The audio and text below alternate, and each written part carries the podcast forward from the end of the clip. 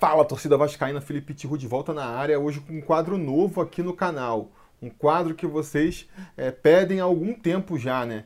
Que é uma análise individual dos jogadores. É um teste, tá? Vamos ver aí se funciona, se fica legal. É, não garanto que vai ter continuidade, até porque, não sei, eu normalmente não gosto muito de, de, analisar individualmente, mas depois dessa partida aí é, de domingo, eu tive essa vontade, então resolvi fazer esse teste. Se funcionar, se a galera receber bem aí é, essa proposta, a gente continua nas próximas partidas.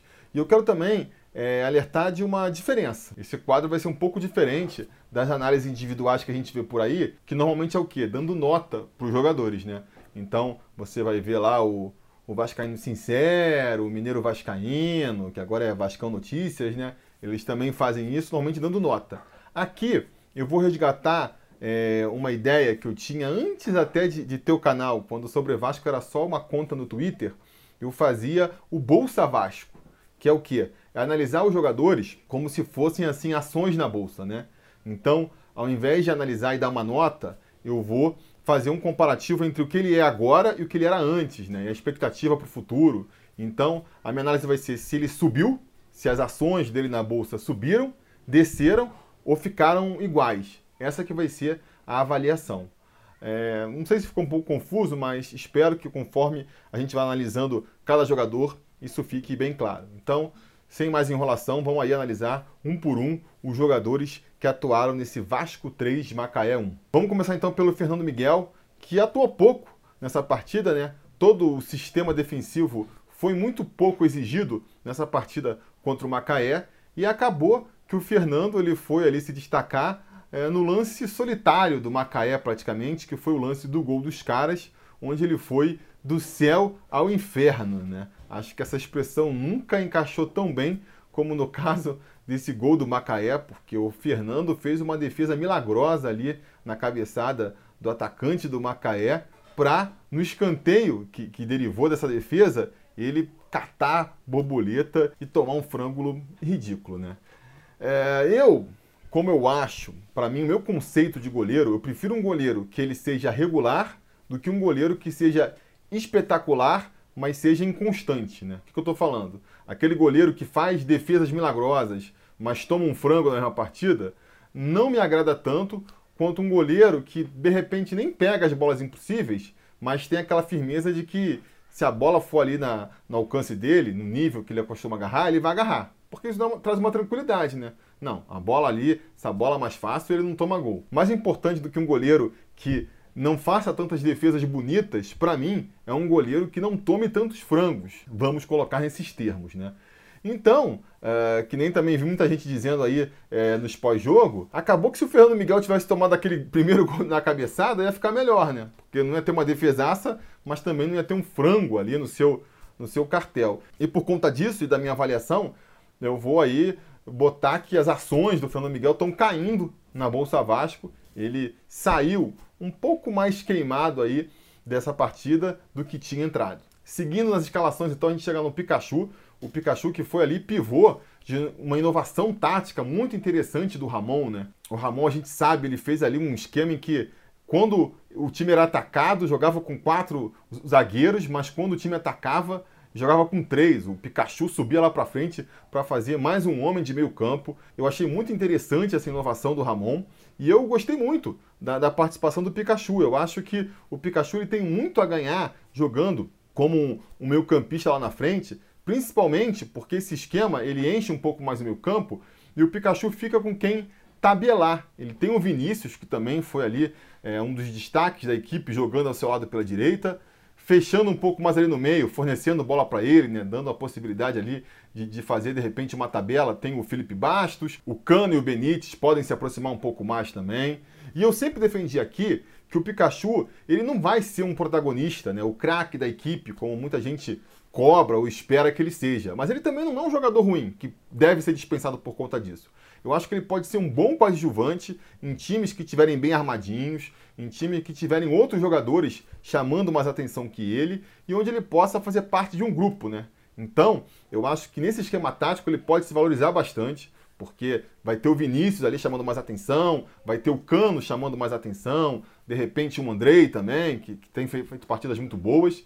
E nesse esquema, de repente, o Pikachu chegando como um elemento a mais ali no ataque, um elemento surpresa, vamos dizer assim, tendo mais espaço para trabalhar, tendo mais jogadores com quem trabalhar também. Eu acho que o futebol dele pode crescer, então vou botar o Pikachu subindo aí na cotação do Bolsa Vasco. Já os demais jogadores aí da defesa já é mais difícil de fazer uma análise, porque que nem eu comentei aqui já, a defesa foi pouco exigida, né? Então, os jogadores que se limitaram a ficar ali atrás, presos na defesa, a gente já tem uma dificuldade maior de fazer uma análise. É o caso do Ricardo Graça, né? Que não foi muito exigido defensivamente, mas que nem por isso deixou de agradar, né? Acho que o Ricardo Graça ele tinha um desafio muito grande, que era ele, como um zagueiro que, canhoto que joga pela esquerda, jogando pela direita, ele tinha que, que se provar ali, né? Como, como capaz de assumir aquela posição e eu acho que ele fez isso muito bem. Não foi muito exigido defensivamente, que nem eu comentei, mas ele tem uma qualidade muito boa no toque de bola, então ajudou nessa saída. Né? O Ramon mudou o esquema de jogo, a, a saída do time, e a saída ficou muito mais nos pés desses zagueiros. E é importante, portanto, que os zagueiros que vão dar essa saída de bola tenham a qualidade no passe, e o Ricardo tem isso. Então, espero que ele consolide aí essa titularidade, né? É importante para o Vasco, até pensando aí numa futura negociação para conseguir ganhar um dinheiro, que o Ricardo ele se estabilize como titular, né? E eu acho que ele foi bem, acho que subiu na cotação também, né? Por ter jogado bem ali pela direita, ele subiu na cotação do Bolsa Vasco. Do seu lado, a gente teve o Castan, repito, difícil de avaliar também a, a sua atuação, mas que cumpriu ali uma função meio de líbero, né? Foi ali o terceiro zagueiro que ficou pelo meio, o que teve muitas vezes a missão de levar a bola até o meio campo, a passar ali para o André, para um Felipe Bastos. E foi bem nessa nova função que ele assumiu no time, né? Antes ele não tinha tanto essa função, agora tem. De novo, não foi muito cobrado, não teve ali um zagueiro do Macaé enchendo o saco dele, apertando ele, forçando ali, estressando uh, essa função nova dele, mas se saiu bem. Então o Castan, como ele já vinha sendo bem, já é uma das referências da equipe, o líder natural da equipe, eu vou botar que as ações dele estão estabilizadas. É um cara que já tem muita moral com a torcida e não aumentou sua moral por causa desse jogo, tá ali no equilíbrio, no nível dele. Finalmente, fechando essa linha defensiva, a gente tem o Henrique, um Henrique que foi talvez aí o mais discreto dos jogadores de linha do Vasco, porque vou falar mais uma vez, né? Não foi muito exigido defensivamente e também nesse novo esquema do Ramon não teve liberdade para subir, ele mal passou do meio campo ali teve essa função de, de, também tentar com a saída de bola, avançar com a bola até o meio campo. É, cara, achei que foi muito discreto, muito discreto mesmo. O que dependendo aí das suas expectativas sobre o Henrique pode ser bom ou é ruim, né? Para quem acha que o Henrique vai sempre ser ali uma, um mapa da mina do time, ele não ter é, comprometido é bom. Para quem espera um pouco mais, que ele seja um pouco mais participativo no time, talvez seja ruim.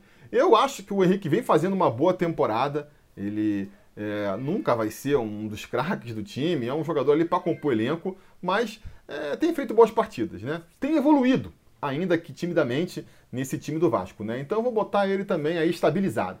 A moral do Henrique continua estabilizada depois dessa partida. No meu campo, a gente tem o Andrei, que foi um dos destaques da equipe, acionando o tempo todo os seus companheiros, chegou a botar a bola na trave, lançamentos longos, conseguindo é, deixar os atacantes muitas vezes numa situação muito interessante lá na frente, vem ganhando confiança e, vai se tornando uma das peças chaves desse time do Vasco. Ele já vinha crescendo muito com, com o Abel, né? Muita gente fala, e eu concordo, que foi o acerto do Abel reintegrar o Andrei à equipe conseguir achar essa posição explorando ali as melhores qualidades dele. Tenho também a, a, dúvida que muitos têm, né? Como é que vai ser o Andrei como primeiro volante quando a gente pegar equipes mais qualificadas, que exijam mais da defesa, mas enquanto essas equipes não vêm, enquanto esses confrontos não vêm, ele vem mandando muito bem, vem ganhando cada vez mais confiança e jogando cada vez melhor. Então, mesmo já estando muito bem aí na temporada, eu vou dizer que ele subiu mais uns degrauzinhos aí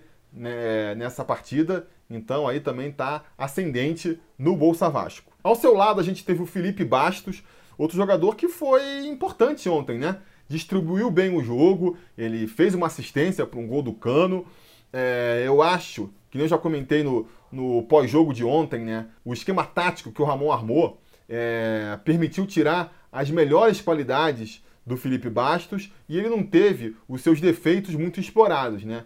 é, um jogador jogando na, na, velocidade dele, o próprio poder de marcação dele, que não é muito bom, não foi muito exigido, e portanto ele fez uma boa partida, né? Impressionou muita gente, deu para ver aí pelos comentários do pós-jogo de ontem. Então, até porque a expectativa em cima dele era muito pequena, né? Uma boa partida faz naturalmente a sua cotação no Bolsa Vasco subir. Continuando no meu campo, a gente vai ter aí o Martim Benítez, que fez a sua terceira partida pela equipe. Ele tinha entrado aí duas vezes no finalzinho dos jogos, com o Abel ainda. A gente sabe, né? Quando o jogador entra no final, já tá aquela bagunça, o jogo já não tá normalmente tão disputado.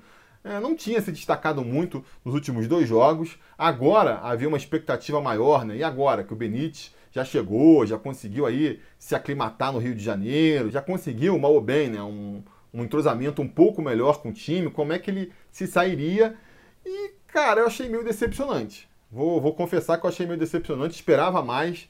Ele chegou a fazer um chute perigoso ali do meio campo, mas sei, apareceu meio gordinho ainda, não apareceu ainda muito à vontade no time. Então foi um pouco decepcionante, né? Muito por conta da expectativa que a gente tinha em cima dele, porque ele mal jogou para a gente construir ainda um conceito é, com o Benítez, mas a expectativa que se tinha quando ele veio para o Vasco é que ele viria para ser ali uma das referências da equipe, né? Viria para conseguir subir um pouco ali a, a, qualidade do time do Vasco e isso ele não mostrou ainda. Então, por estar decepcionando até agora, tem muito tempo ainda para dar a volta por cima, tá? Não é nenhum julgamento, é analisando o jogo é, desse domingo, analisando por esse jogo e a expectativa que se tinha em cima dele, como é, ainda foi decepcionante a atuação dele, eu vou falar que ele baixou aí, né? A expectativa que a gente tinha com ele, mal ou bem, ela vai diminuindo a partir do momento que ela não é correspondida com as suas atuações dentro de campo.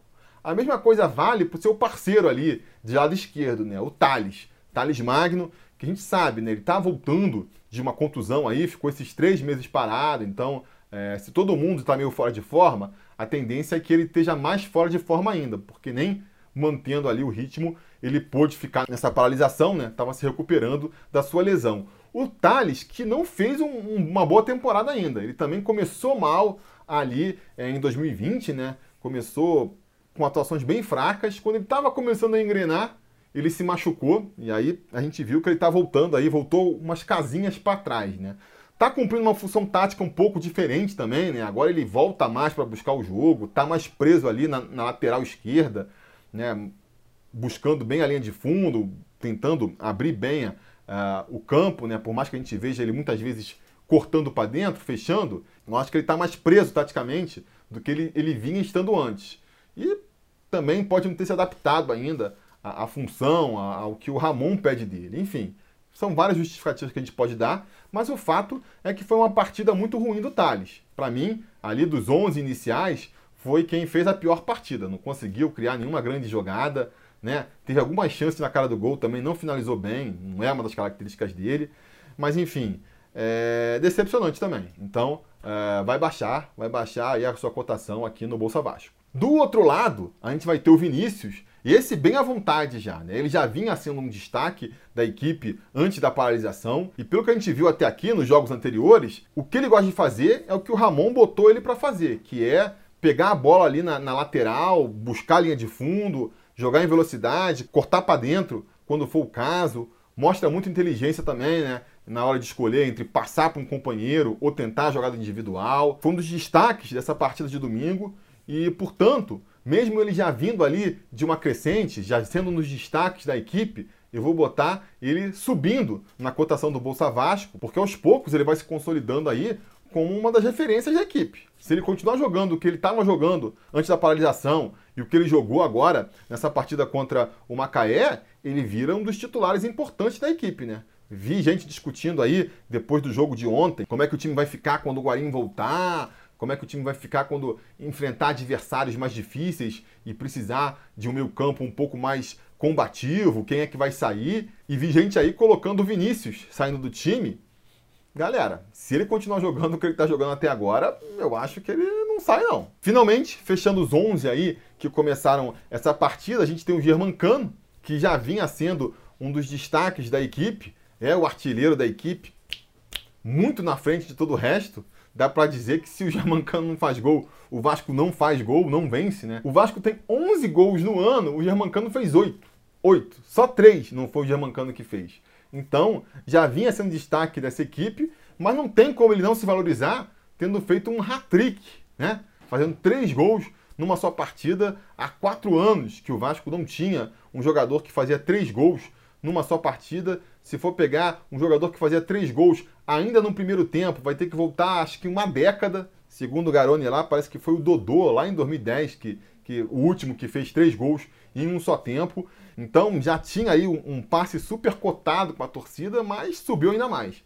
O Germancano é mais um que sai ainda mais valorizado dessa partida contra o Macaé. Bom, vamos passar então agora para os jogadores que entraram no decorrer da partida, né? Começando pelo Bruno César, que entrou no lugar do Benite no comecinho é, do primeiro tempo e que decepcionou mais uma vez. Por mais que a gente soubesse que, que, que seria difícil, né? ninguém apostaria muitas fichas de que o, o Bruno César ia voltar muito diferente dessa paralisação, mal ou bem uma expectativa tinha, né? Em função de tudo que aconteceu nesses três meses em que não houve futebol. A história da renovação dele é, com o Vasco, as imagens que circularam falando que ele estava treinando forte, que ele estava treinando pesado, que ele tinha secado. Eu confesso que eu fiquei na expectativa de, de ver como é que ia ser, né? Vamos ver se tem alguma diferença. Não espero que o Bruno César vá ser é, uma referência da equipe, vá ser aquele camisa 10 que ele foi contratado para ser, mas eu esperava que ele mostrasse um futebol um pouquinho melhor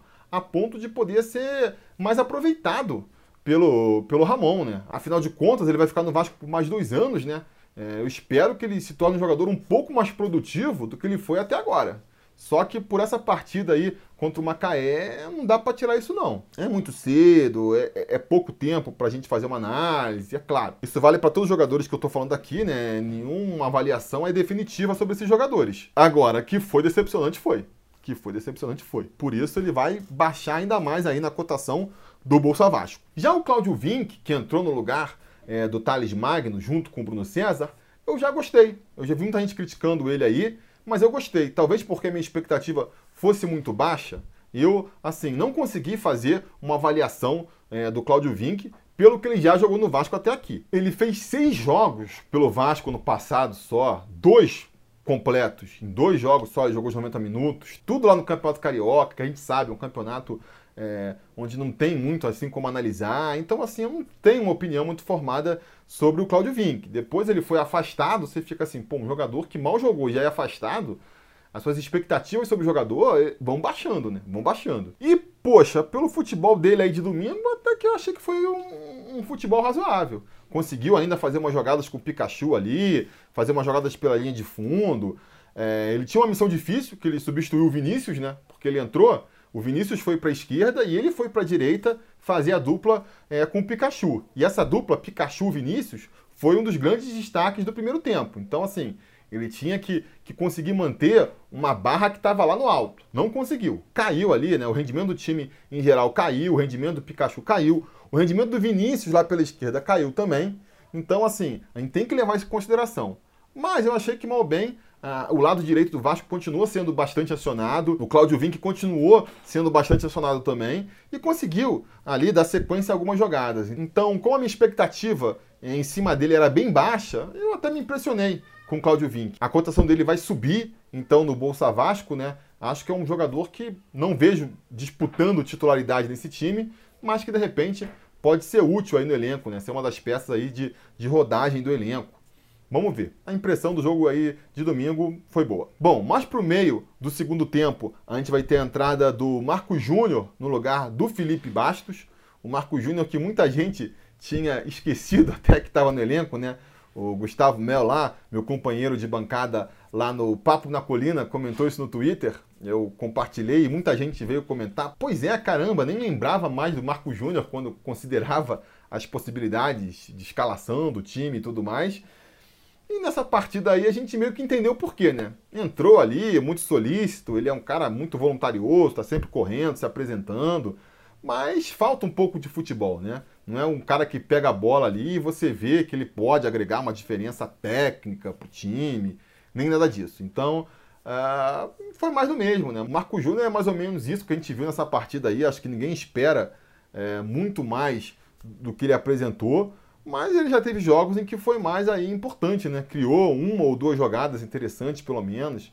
Eu, assim de cabeça, não lembro de nenhuma jogada bonita do Vasco no segundo tempo, né? É, perigosa, que o Marco Júnior tenha participado de maneira mais incisiva, né? Então foi uma atuação assim bem discreta que se a gente considerar a concorrência do local, né? Quem tá chegando tem Barim para chegar ainda, tem um monte de moleque da base pedindo passagem, é, o Juninho, o Bruno Gomes, o Caio Lopes, eu acho que por conta disso, quem tiver oportunidade nesse meio campo aí tem que agarrar e tem que mostrar algum ponto positivo. Como o Marco Júnior não mostrou isso nessa partida, ele cai, a sua cotação cai no Bolsa Vasco. As últimas duas mudanças entraram mais no finalzinho lá da partida, faltando uns 15 minutos para acabar, então são jogadores mais difíceis de avaliar, né? Mas vamos tentar, vamos tentar. O Bolsa Vasco tem que analisar todo mundo. Vou começar pelo Raul, que entrou no lugar do Andrei uma missão ingrata também, né? Substituir um dos destaques da equipe, né? E é mais ingrata ainda porque a função que o Andrei faz no time, o Raul não tem o menor cacuete de fazer, que é distribuir o jogo, tentar fazer um lançamento. Essa definitivamente não é a onda do Raul. O Raul é um jogador mais voluntarioso, ele tem muita velocidade, tem muita pegada, então ele pode ser interessante, de repente, num jogo onde o Vasco precisa ter mais combatividade no meio campo, precisa de repente é, ter uma saída mais rápida, tentar puxar um contra-ataque. Eu vejo o Raul se encaixando mais nesse estilo de jogo aí. No estilo de jogo aí que o, que o Ramon está tentando colocar nessa equipe do Vasco, parece aí para essa primeira partida, ele realmente não se encaixa, não fez uma grande atuação, né? O time caiu bastante quando o André saiu de campo. E, portanto, eu acho que ele vai perdendo espaço no grupo. Se o Ramon insistir com, com esse esquema tático que ele fez nesse domingo, se esse esquema tático funcionar e fosse cristalizando no time do Vasco, a tendência é que o Raul perca espaço cada vez mais entre os titulares e até mesmo entre os jogadores aí que, que vão fazer a rotação do time. Então, cai.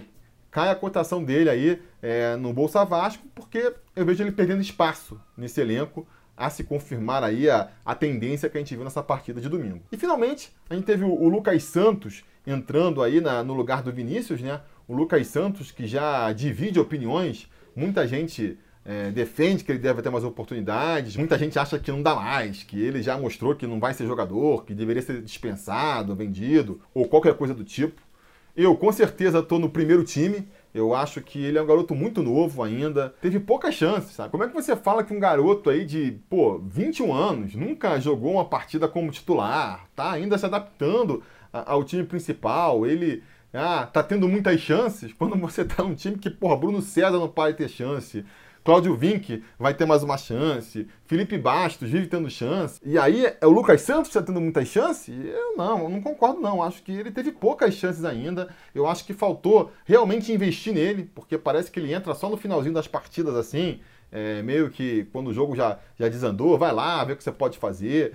É, eu espero que o Ramon olhe com mais carinho pro garoto, porque foi um destaque na base, tem uma cabeça muito boa, sabe? É um, é um, jogador que se cobra muito, que, que você vê que ele quer melhorar. E que eu acho que pode estar sentindo essa pressão mesmo, sabe? Como ele se cobra demais e como ele não teve o começo desejado no profissional, eu acho que a, a confiança dele pode ter se abalado um pouco e isso impacta no seu futebol. E para ele, talvez seja até interessante esse começo aí de, de retomada das competições é, sem torcida, né? Porque não tem aquela pressão, aquele medo de fazer uma jogada errada e de repente a torcida pegar no pé. Eu acho que isso vai dar uma tranquilidade maior para ele recuperar a sua confiança e com isso ser realmente aí o jogador que a gente espera que ele seja. Eu acho, de novo, foi pouco tempo para analisar, é, mas eu acho que ele fez umas jogadas interessantes conseguiu criar uma jogada ali pela esquerda, em outras tomou a decisão errada, quando podia tocar, resolveu driblar, que é uma crítica que, que fazem muito a ele, né, de não saber tomar a decisão certa. Eu acho que ele pode melhorar nisso também, mas eu fiquei otimista. Eu fiquei otimista. Eu acho que o pouco tempo que ele, que ele jogou é, o credencia para ter novas oportunidades aí nas próximas partidas, contra o Madureira mesmo na quinta-feira.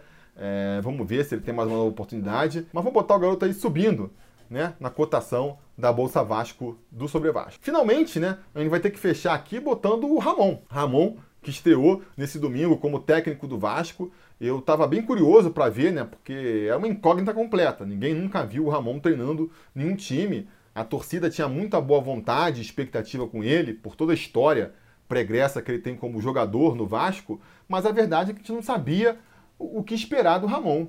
E a primeira impressão foi muito boa. Eu confesso que eu esperava que ele fosse ser mais tímido, né, mais conservador na, nas suas decisões, uma vez que ele é um treinador que está começando agora, está pegando um time grande, na situação que o Vasco está. Eu pensei que ele fosse ser mais conservador, tentar manter o esquema do Abel ali, só com uma mexida aqui e outra lá. E não, né? Ele já fez mudanças é, bem, bem profundas, tanto no esquema tático dos jogadores dentro de campo, como na própria proposta de jogo do Vasco. Fiquei bem impressionado, fiquei bem impressionado. É claro, é, é cedo para fazer qualquer análise mais profunda, né? Vamos ver como é que ele vai lidar quando os reveses começarem a acontecer, quando a equipe adversária for mais qualificada, mas, mas é um início promissor, é um início promissor, né? Melhor começar assim, né? É, impressionando, causando uma boa impressão contra uma equipe mais fraca, bem frágil, tática e tecnicamente, do que não conseguindo nem